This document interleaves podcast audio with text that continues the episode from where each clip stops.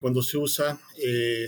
cobre de fuentes inorgánicas, que son las que generalmente se están suplementando en altas dosis, y por tiempos prolongados, particularmente el, cobre, puede tener un, efecto en la misma integridad intestinal,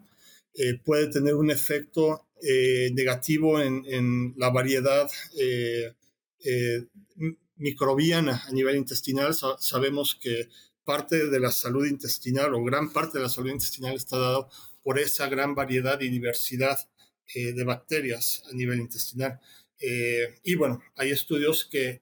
en donde se ha observado que al, disminuir esa diversidad eh, se favorece que las bacterias que prevalezcan estén más orientadas hacia las nocivas y no tanto a las, bacterias eh, benéficas, ¿no? que, sabemos que, están como los lactobacilos y que también cumplen una, función eh, particularmente eh, posterior al destete en, en, en, en mantener un, equilibrio y mantener una óptima salud intestinal.